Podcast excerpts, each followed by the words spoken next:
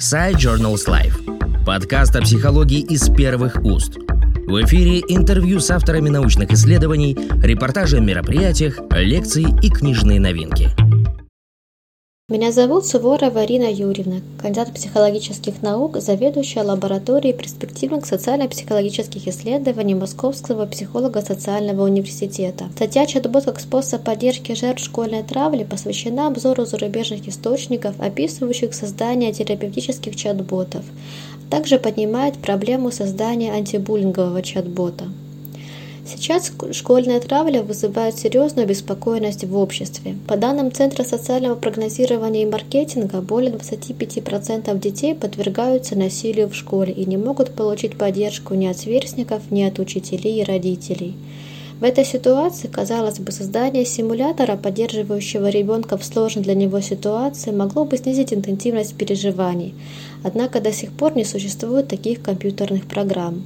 Это действительно странно, поскольку первый простейший чат-бот Элиза был создан в 1966 году и позднее был усовершенствован в 1995 году, получив новое имя Элис Бот. Элис уже работала на ML, однако все еще не могла пройти тест Юринга. Однако в 2001 году был создан домашний помощник Smarter Child, успешно справившийся с этой задачей. Функционал Smarter Child был похож на знакомые нам Алису и Сири. Сейчас эта технология активно проникает в сферу здравоохранения, в частности в психотерапию. Создатели психотерапевтических чат-ботов стремятся к построению компьютерных компьютерных алгоритмов на основе машинного обучения. Однако, ввиду сложности в написании кода и сбора данных для обучения алгоритма, большая часть таких программ все же использует фиксированные алгоритмы. Фиксированный алгоритм предполагает написание разработчикам разветвленных сценариев, в котором каждая новая ветка диалога зависит от выбранного клиентом ответа из списка. Среди наиболее успешных психотерапевтических чат-ботов можно выделить такие, как Voebot, Joy, Visa и Uper. Все они основаны на когнитивно-поведенческой терапии терапии, успешно зарекомендовавший себя во время пандемии, когда основную помощь клиенты получали через телекоммуникационные сервисы. Данные чат-боты направлены на проработку неконструктивных мыслей, что способствует снижению уровня стресса, депрессии и тревожности. Например, Воебот ведет дневник настроения клиента интересуется его самочувствием в течение дня. Причина, по которой до сих пор не созданы антибуллинговые чат-боты, на наш взгляд, обусловлена рядом технических и юридических вопросов. Во-первых, как бы это ни звучало странным, до сих пор нет зарекомендовавших себя успешных терапевтических подходов к жертвам травли. Когнитивно-поведенческая терапия сфокусирована на, на травме как в ее индивидуальном, то есть в паре с родителем, так и в групповом, то есть в группе сверстников применении нацелена на создание поддержки и доверия между жертвой и другим человеком, что должно снизить депрессию и лечь в основу выработки эффективных копинг-стратегий. Естественно, чат-бот не сможет взять на себя эти функции. Однако КПТ сфокусирована на травме также включает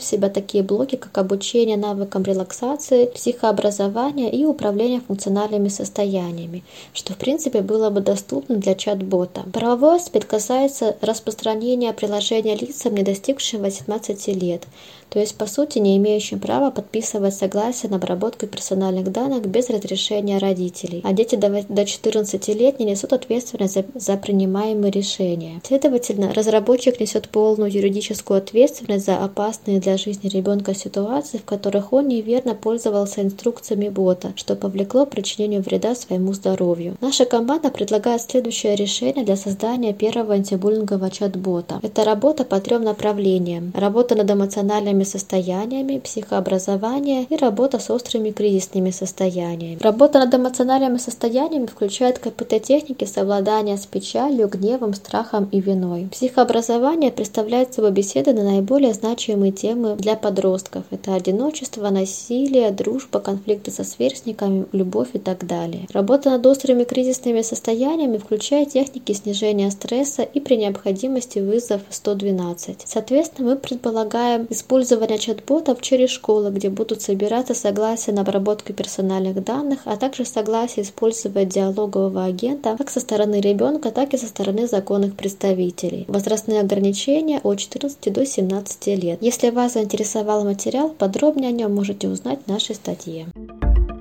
Подкаст Side Journals Life о психологии из первых уст.